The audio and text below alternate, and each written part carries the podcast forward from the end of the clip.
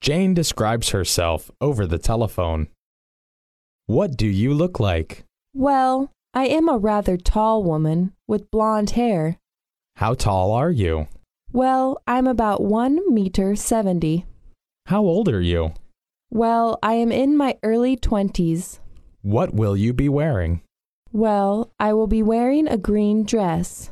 Can you tell me something special about yourself? Well, I have very beautiful eyes.